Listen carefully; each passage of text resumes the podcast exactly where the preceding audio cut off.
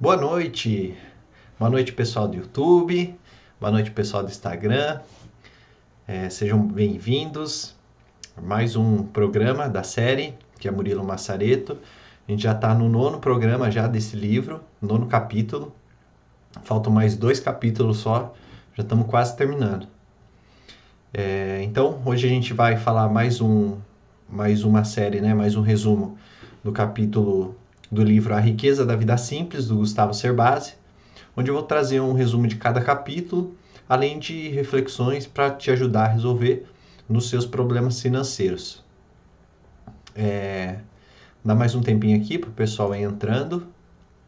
Lembrando que hoje, como vai ter um pouco mais de tabela, vai ter algumas imagens também, estou pedindo para o pessoal acompanhar pelo YouTube, que aí vocês conseguem ver é, as tabelinhas, conseguem enxergar os valores certinho. Então, quem estiver entrando aí pelo Instagram, ó, o Fabrício entrou agora. Se puder entrar lá no YouTube, é, fica melhor para acompanhar no episódio de hoje, tá bom? Então, vamos começar aqui.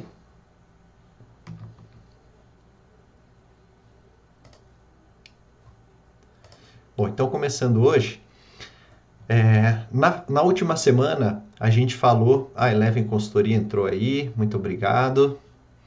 Na última semana a gente falou sobre o capítulo 8, que era o protótipo da vida futura.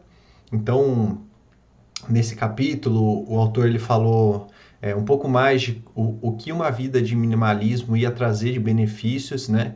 O que ele falou até agora no livro, se você aplicar na prática, o que isso traz de benefícios, a gente falou no episódio passado.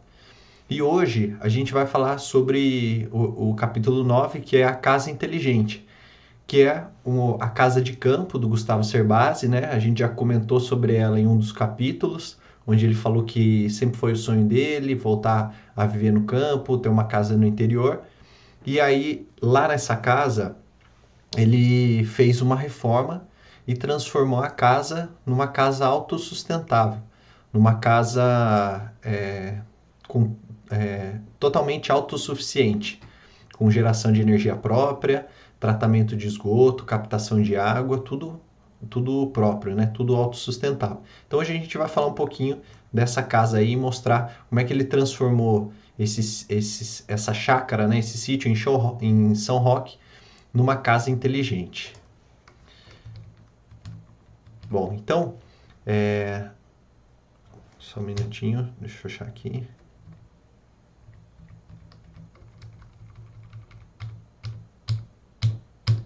Peraí. Peraí, peraí. Tá errado os slides aqui.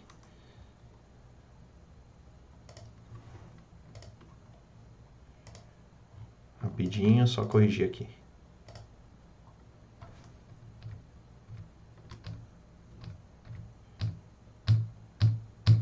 Calma aí, galera. Fica comigo aí que eu já tô corrigindo. Aí, beleza. Então, a primeira parte aqui que eu selecionei foi o seguinte. É, ele falou um pouco da casa dele e ele falou o que, que motivou ele, né? Qual que foi o principal motivador? Ele fala que a casa de campo dele, o, o esgoto, ele tinha diferentes ambientes. Então ele, ele descreve bem assim, ó, o esgoto dos diferentes ambientes era direcionado para três fossas sépticas. Isso resultava em dois problemas. Então, é, ele tinha esse problema do esgoto e isso resultava em dois problemas. Quais eram os problemas? Primeiro, é, tinha um mau cheiro.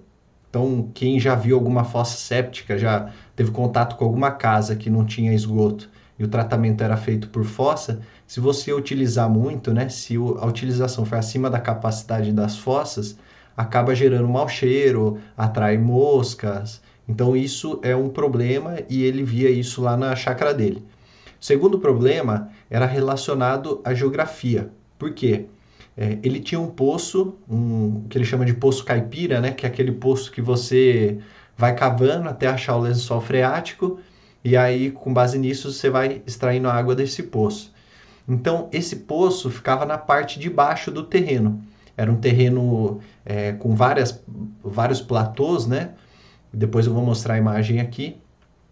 e aí o poço ficava lá embaixo. Então, qual era o segundo problema? Era o risco de contaminação desses poços por conta das fossas sépticas. Então, ele tinha dois problemas, né? Essas fossas sépticas, primeiro, que era o mau cheiro, e o segundo, que era, a, que era o perigo, né? o risco de contaminação da água desse poço. Então, a, a primeira reflexão aí é bem simples, né? A partir de um problema, a partir de um problema que ele tinha, ele começou a pensar na solução. E a solução que ele achou foi criar uma casa autossustentável. Então, ele fala, né? Foram 18 meses de reforma, prazo três vezes maior do que originalmente previsto.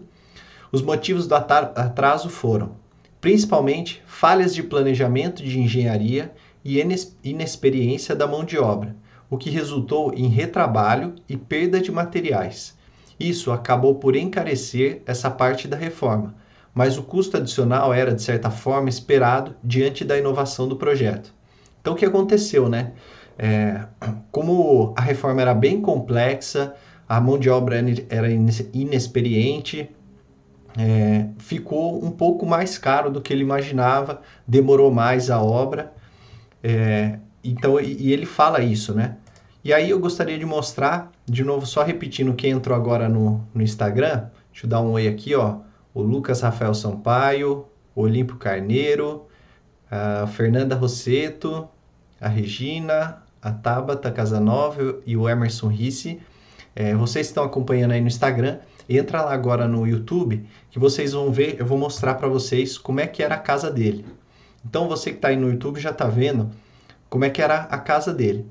Então, na parte maior ali, na parte mais alta, no topo, tinha a casa principal.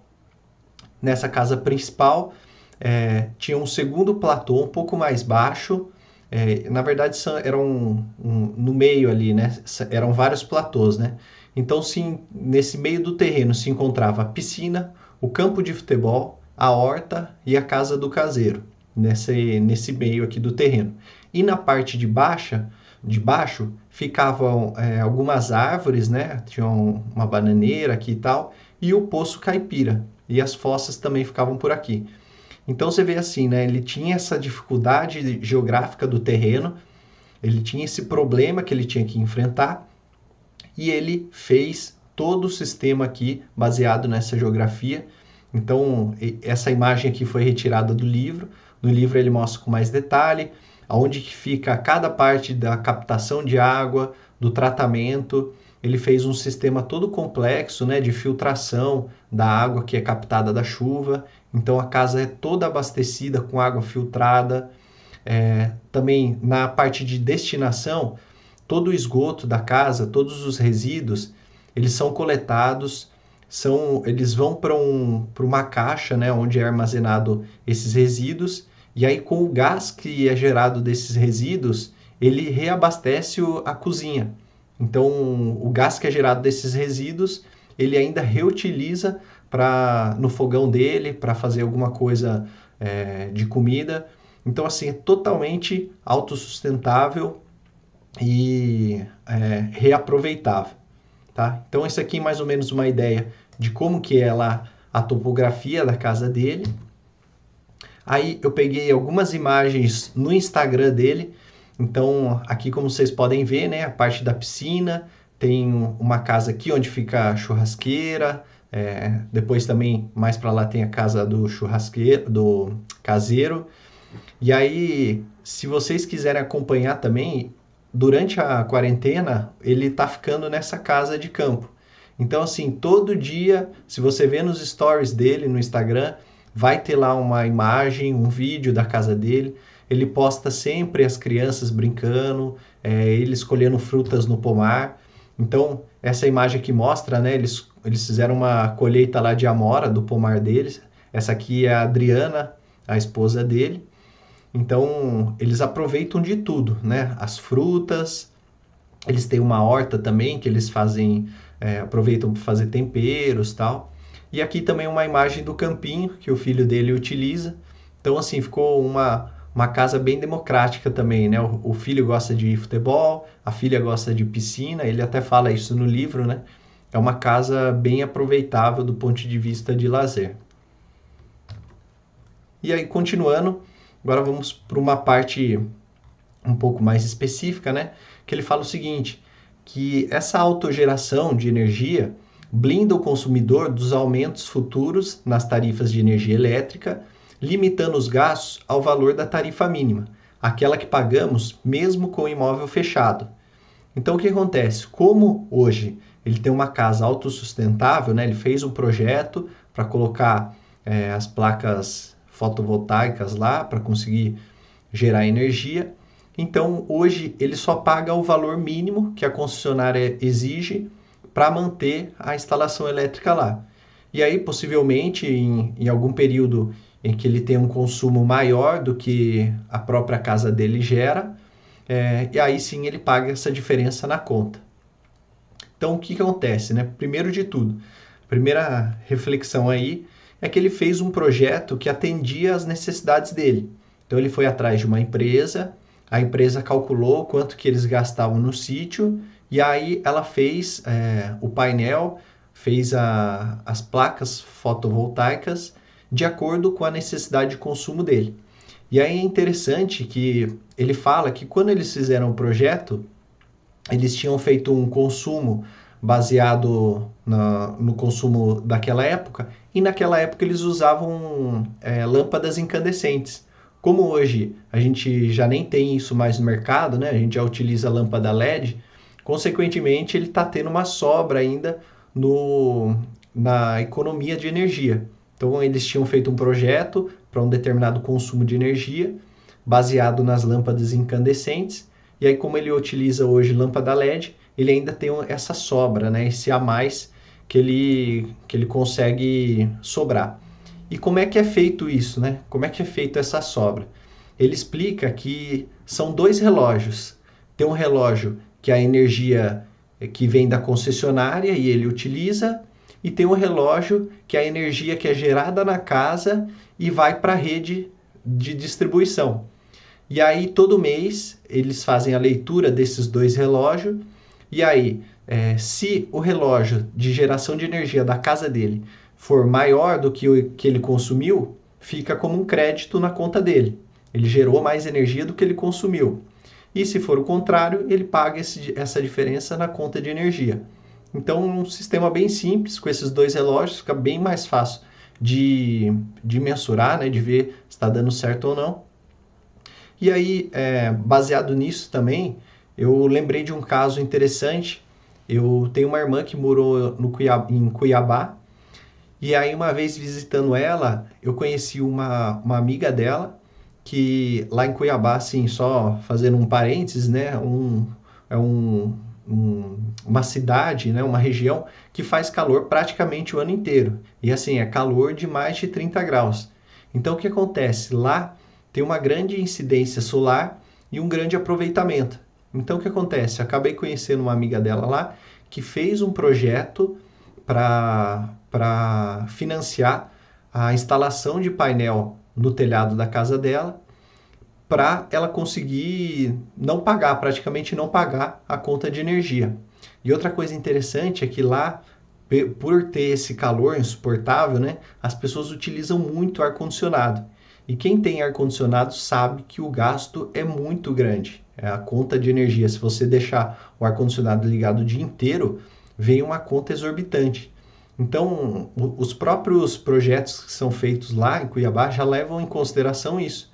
E vale muito a pena, se paga muito fácil, porque a partir do momento que sua casa fica autossustentável de energia, você consegue usufruir do ar-condicionado é, sem ter que pagar muito por isso.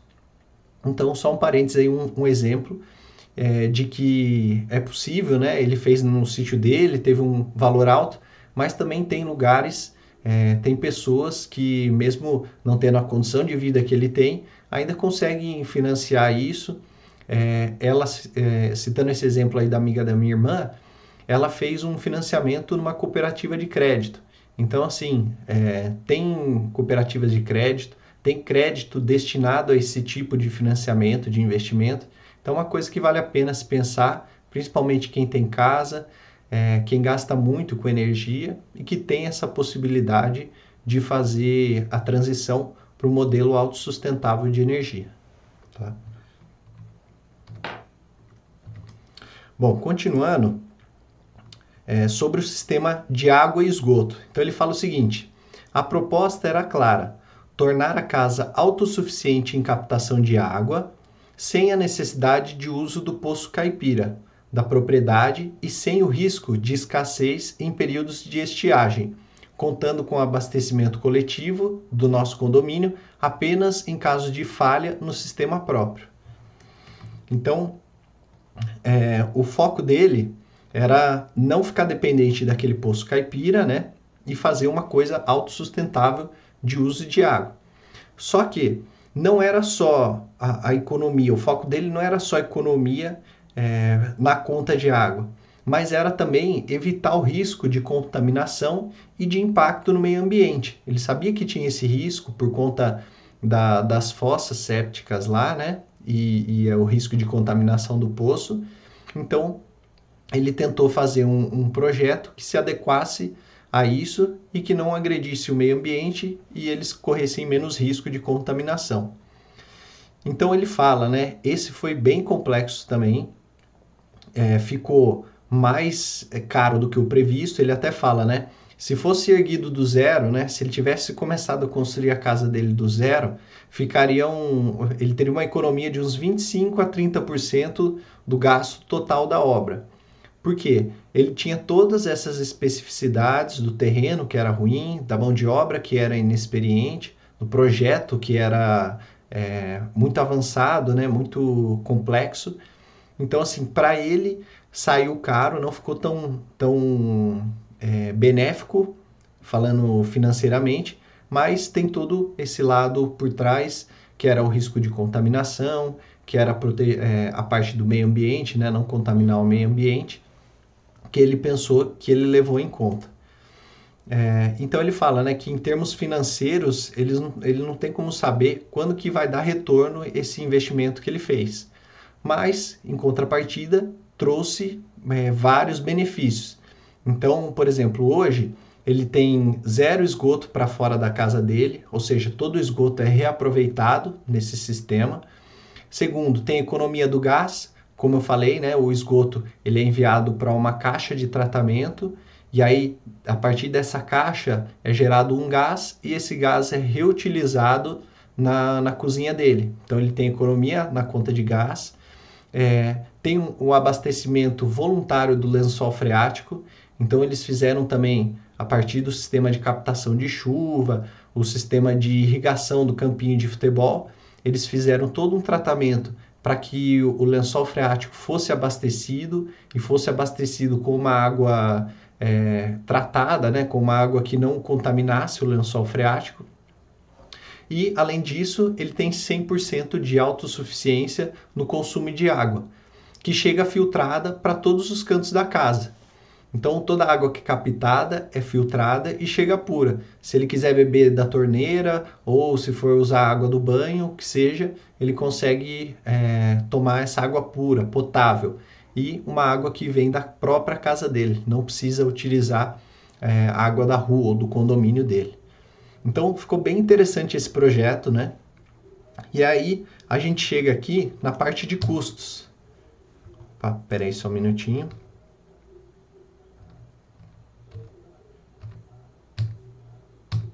Deixa eu achar aqui o slide. Peraí que voltou. Beleza.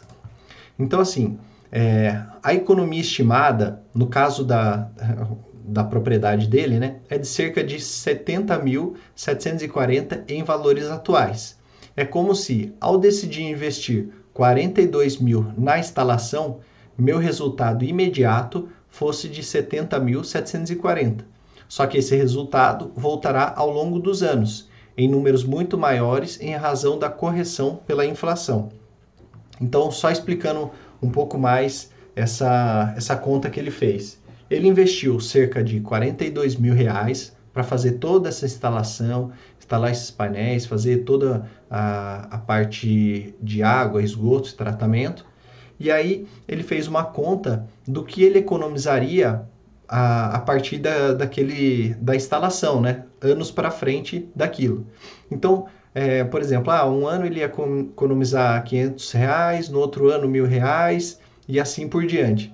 Se eu pegar todas essas, essas economias e trazer para o valor de hoje, trazer é, a presente, né, o valor presente, ele teria um, um, retorno de 70 mil. Então, assim, ele mostra que mesmo assim valeu a pena, só que é, isso vai vir ao longo de anos. Ele teve que dar esses 40 mil reais agora, né, esses 42 mil reais, para ter esses 70 mil reais retornados, só que ao longo do tempo, ao longo de vários anos, que é baseado nessa economia que ele vai tendo por não gastar mais com energia, com água, com gás, e essas economias vão trazendo esse valor para ele, tá?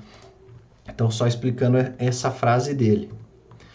E aí, é, a grande reflexão aqui, né, é como que isso se aplica ao seu caso. Como é que você, como é que a gente pode pegar isso, né, essas ideias que ele teve e aplicar na nossa casa, no nosso apartamento. De repente, ele tem né, essa casa de campo, ele tem toda uma condição, uma estrutura financeira para fazer isso. Mas o que, que a gente pode fazer dentro da nossa casa, dentro do nosso apartamento, seja para reutilização de água, é, seja para minimizar a, a, emissão de resíduos, né? O que, que a gente pode fazer em, em cada caso particular? E aí, no caso dele, né, o investimento foi grande, foi um, um, um valor grande, mas a complexidade era grande também. Ele tinha um terreno totalmente desnivelado, é, ele já tinha os postos instalados. Então, como ele falou, né, se ele tivesse construindo do zero, com certeza ele ia fazer um rearranjo melhor daqueles poços, da localização de, de cada construção, de cada edifício. Então, será que não vale a pena avaliar para o seu caso, né? Para sua casa, é, para sua chácara, que seja, né? Sua casa de campo, fazer essa avaliação. E outra coisa também, né? Que vale a pena lembrar é que você tendo uma vida financeira saudável, você abre margem para ter esse tipo de pensamento, é, de tipo esse tipo de oportunidade. Por quê? Se você tem alguma dívida é, se você tem que ficar se preocupando em como que você vai pagar as contas, como que você vai sair das dívidas, a sua cabeça fica focada em resolver esse tipo de problema. No caso do Gustavo Cerbasi, como ele já é uma pessoa com independência financeira, que não se preocupa mais com dívidas, a cabeça dele fica livre para pensar em esses outros tipos de oportunidade para que ele possa ficar ainda mais independente financeiramente e aumentar a riqueza dele. Então, olha que interessante, né? A partir do momento que a gente vai levando essa vida, que a gente vai deixando as dívidas para trás, que a gente vai deixando essas preocupações para trás, a gente vai é, abrindo a nossa mente para outras oportunidades e que vão aumentando ainda mais a nossa independência financeira e também a nossa riqueza. Então, esse é outro, outra reflexão que eu faço é, sobre esse trecho aí, essa parte.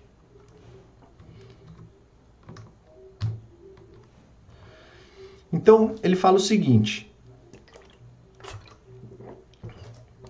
temos geração própria, abastecimento do sistema, contribuição para a sociedade, blindagem contra o aumento de preços, diminuição da nossa pegada de carbono, retorno em menos de 10 anos e grande economia durante 25 anos. Então, olha só que interessante, né? Olha quanto benefício que, a, que essa reforma, por mais dispendiosa que ela, que ela foi, né, por mais que ele gastou muito com ela, mas olha o tanto de benefício que trouxe, né? A geração própria, abastecimento do sistema, contribuição para a sociedade, né? Ele fala, não, é só uma contribuição financeira, não é só a parte financeira que ele está melhorando, mas ele está contribuindo para a sociedade, está contribuindo para o meio ambiente, é um, uma coisa assim, é, nas três áreas, né? Impacto é, econômico, ambiental e social que ele faz apenas fazendo a reforma da casa dele. E ele fala um, uma coisa interessante também no livro que eu separei aqui, que é o seguinte: ser sustentável é não ser um ônus para a sociedade. Então, é, como é que a gente pode pensar isso no nosso caso, né? Como é que a gente pode desperdiçar menos água na nossa casa? De repente, tomando um banho mais rápido, reaproveitando a roupa é, da lavagem, né, de roupa, ou então esperando juntar bastante roppa para fazer uma lavagem só com a máquina cheia, esse tipo de coisa. Como é que a gente pode gerar menos esgoto? Então, de repente, é, todo o lixo que a gente tem na cozinha, na pia da cozinha, será que a gente não pode reaproveitar isso, utilizar para plantas, utilizar como adubo, é, separar o lixo orgânico do lixo reciclável? Ele fala também como é que a gente pode gastar menos energia, é, de repente tomando um banho mais rápido, apagando as luzes, fazendo trabalho de conscientização em casa. Tudo isso é uma forma, é um exemplo de que ele fala de que a gente pode é, colocar em prática já para ser sustentável. E é o que ele diz, né? Ser sustentável é não ser um ônus para a sociedade. Por quê? Toda vez que você gera um resíduo para o esgoto ou que você é, consome água, consome energia, tudo isso tem um custo. É, Para você consumir energia, a gente aqui utiliza em maior parte energia hidrelétrica.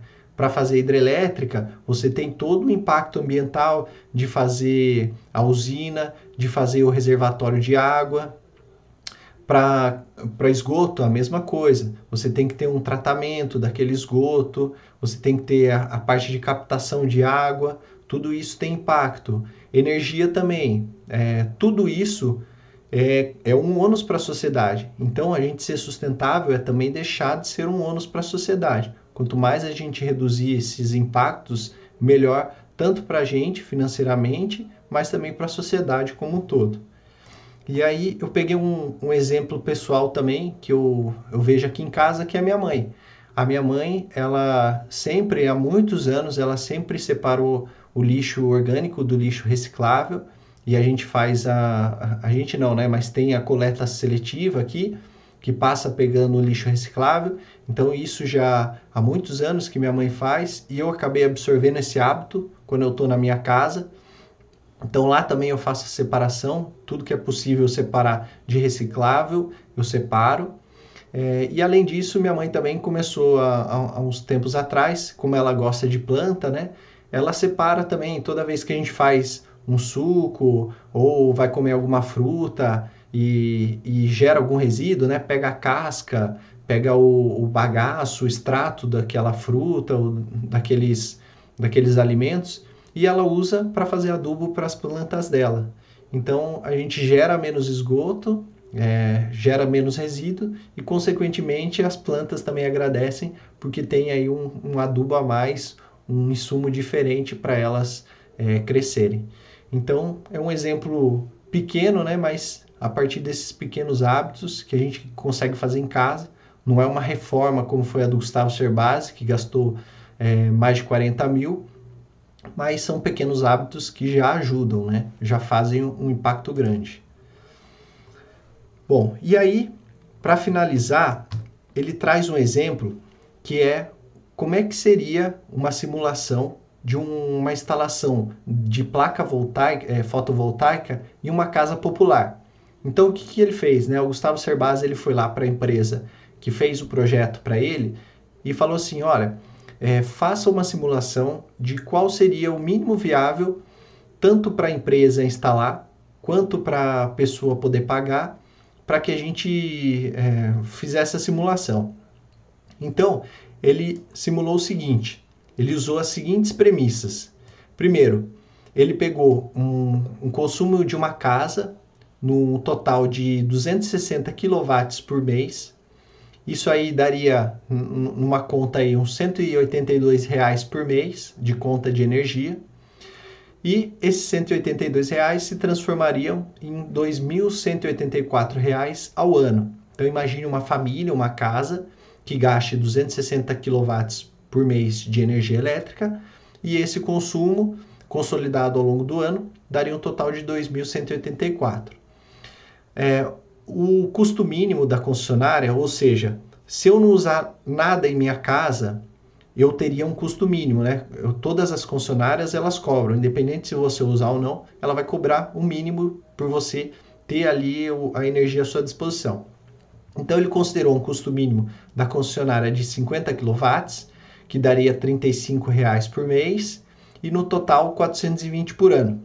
Então aqui você já vê a diferença, né? Você sairia de 2.184 por ano para um consumo de 420 por ano. Ou seja, você só pagaria o mínimo, uma vez que você seria autossuficiente de energia elétrica. E aí, para fazer isso, né, você teria o custo de instalação da placa fotovoltaica, dos painéis. Esse custo, ele estimou né, que para esse consumo de 260 kW, teria um custo de R$ 10.900. E aí, para não fazer esse investimento de cara, né, para não fazer não ter que despender de 10 mil reais logo de cara, ele fez uma simulação de um financiamento sem entrada nenhuma, ou seja, parcelando os 10.900 reais. E aí ele fez aqui algumas simulações. Então, por exemplo, o financiamento total de 10.900, a taxa anual de juros de 2%, uma taxa é, relativamente baixa, né? ele até diz no livro que, é um, que seria uma taxa subsidiada. O número de parcelas seriam 36 parcelas, que dariam 3 anos, que segundo o autor também é o número mínimo de parcelas que daria para fazer. É, carência em dias, 30 dias, ou seja, a pessoa só paga daqui a 30 dias, só começa a pagar daqui a 30 dias. Uma taxa de abertura de crédito de mil reais, ou seja, uma taxa que você paga por adquirir aquele crédito, né, por ter direito a esses 10.900 e um seguro de 2,20% é, do total, que ele fala também que é um, uma praxe do mercado para esse tipo de, de empréstimo, você cobrar esse seguro caso a pessoa não consiga pagar, né? E aí o sistema que ele utilizou foi o sistema Price. Não vou entrar aqui em muito detalhe, mas esse sistema ele costuma deixar as parcelas iguais. Então todo mês você paga o mesmo valor, tá? Bom, então como é que ficou isso? Como é que ficou, é, como é que seria esse financiamento e esses resultados? Então, ó, como vocês podem ver na tabelinha aí, primeiro na primeira coluna tem o ano, ou seja, né, ao, ao longo dos anos, né? A segunda coluninha, a conta sem a placa fotovoltaica, ou seja, você consumindo os 260 kW é, pagando o preço normal da concessionária a conta com a placa fotovoltaica, ou seja, você pagando só o mínimo para a concessionária, uma vez que você seria autossuficiente de energia elétrica, e aí daria os 420 por ano. Então, um menos o outro, você teria uma economia de R$ 1.764. Porém, nesses três primeiros anos, você teria que ainda pagar o financiamento da instalação. Então, é, para cada ano aqui, né, nesses três primeiros anos, você teria um, um desembolso aí de 5.779,52 reais. Então, nesses três primeiros anos, o resultado seria negativo, ou seja, é, você, taria, você precisaria gastar muito mais do, do que a economia. Então, o resultado aqui dá uns R$ mil reais negativos. Só que a partir do momento que você termina de pagar as placas fotovoltaicas, aí sim a economia vem todo a seu favor, vem todo para o seu bolso. Então os 1.764 começam a reverter esse resultado que você teve é, anterior por ter pago o empréstimo.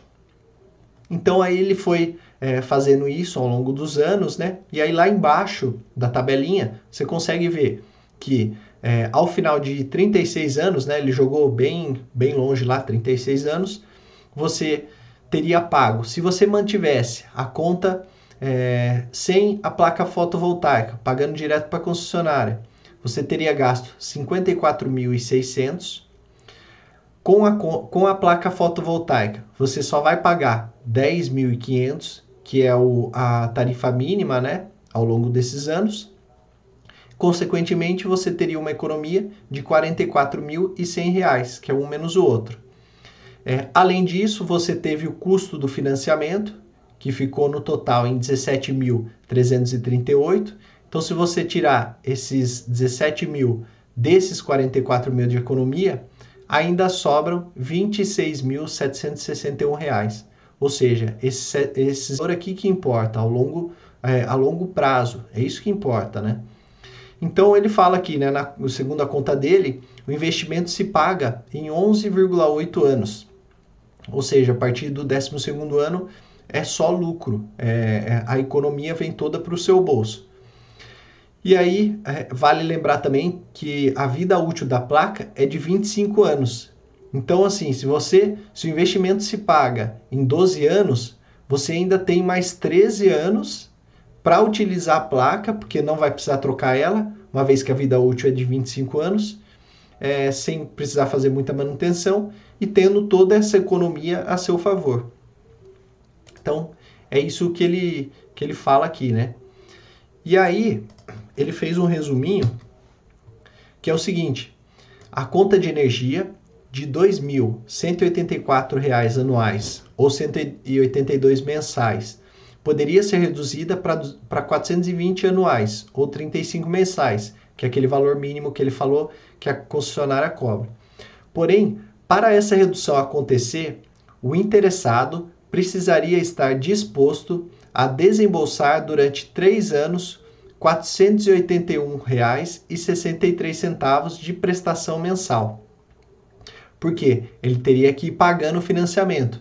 Aquele valor que a gente viu antes é essa parcela aqui de 481 reais por mês, ante os 182 mensais da conta original. Isso significaria um gasto mensal total de 516 reais durante 36 meses, ou seja, é o 481 da parcela mais os 35 mensais que ele pagaria, né, de taxa mínima. É, então, ficaria 334 reais a mais do que pagaria sem instalação fotovoltaica. Então, esse é o grande desafio, esse é o principal desafio, é convencer as famílias que vivem, é, nesse caso aqui, como ele dá o exemplo, né, numa moradia popular ou algo mais simples, é, convencer essas pessoas a desembolsar esses R$ 334,63 a mais durante três anos para garantir uma economia significativa na conta de luz nos 22 anos seguintes. Então, é, isso que é o difícil, é você convencer a pessoa que ela vai pagar um pouquinho a mais durante esses três anos por conta do financiamento, só que a partir do momento que acabou o financiamento e tendo em vista que a placa ela tem uma vida útil de 25 anos, você ainda tem mais 22 anos pela frente só recebendo retorno disso. Ou seja, você não vai pagar praticamente nada por mês de energia elétrica. Então, aqueles 182 reais, é, você não vai pagar mais, você só vai pagar 35. Mas é difícil convencer. Esse é o desafio. Por quê? Porque elas têm que dar um pouco a mais durante esses primeiros meses para depois é, conseguir esse retorno. E esse é o grande desafio. Bom, então chegamos ao final aí de mais um capítulo.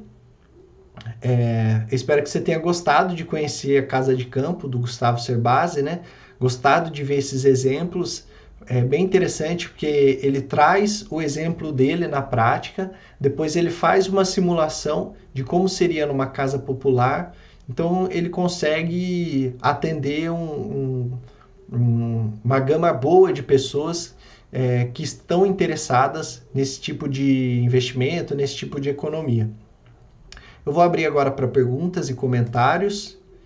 É, tem aqui no, no, Instagram, deixa eu ver aqui. Amanda Veraldo, ótimas dicas, obrigado Amanda. A Isabelle Lamin. Boa noite, Murilo. Muito legal o tema do capítulo de hoje. Sem dúvida, coisas inteligentes é o, é, casas inteligentes é o futuro. Conforme vai evoluindo, os custos vão diminuindo e acredito num futuro melhor e sustentável. Com certeza. Muito bom, Isabelle. Ela continua aqui, ó. Gostaria de saber em quanto tempo ele teve o retorno do investimento na reforma.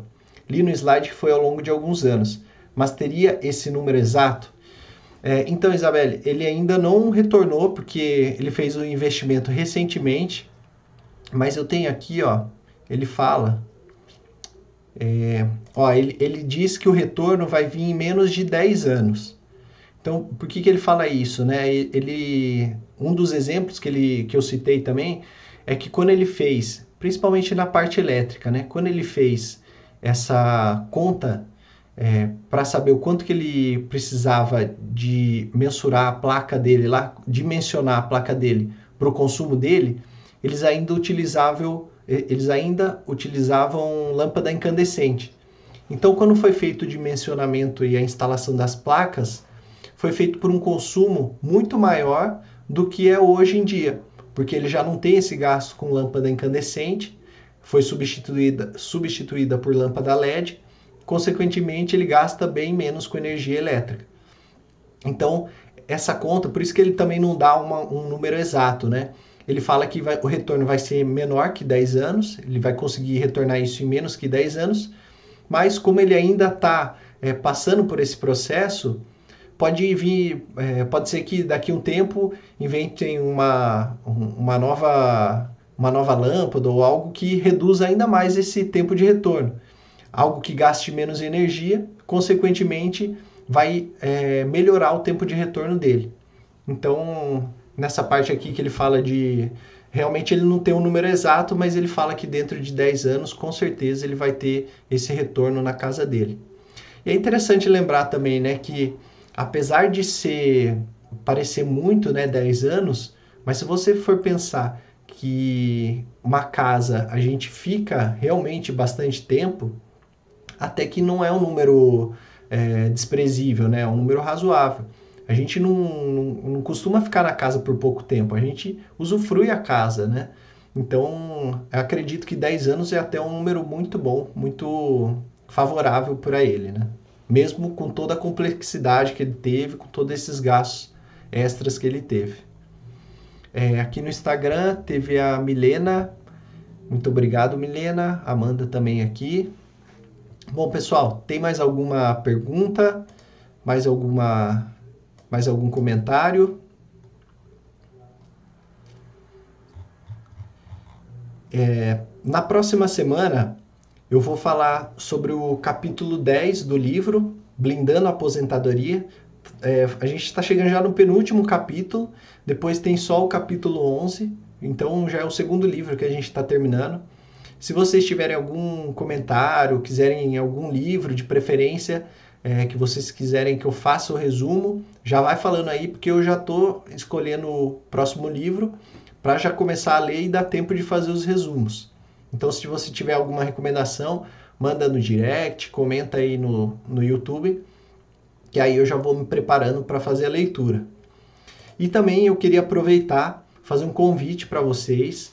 É, na quarta-feira, agora, dia 24, eu vou fazer uma aula sobre primeiro investimento. Então, principalmente você é, que quer se planejar para começar a investir, ou então você quer saber como é que faz para investir, hum, como é que faz para montar a sua reserva de emergência, qual investimento escolher, principalmente agora, né, com a queda da Selic, Selic que caiu para 2,25.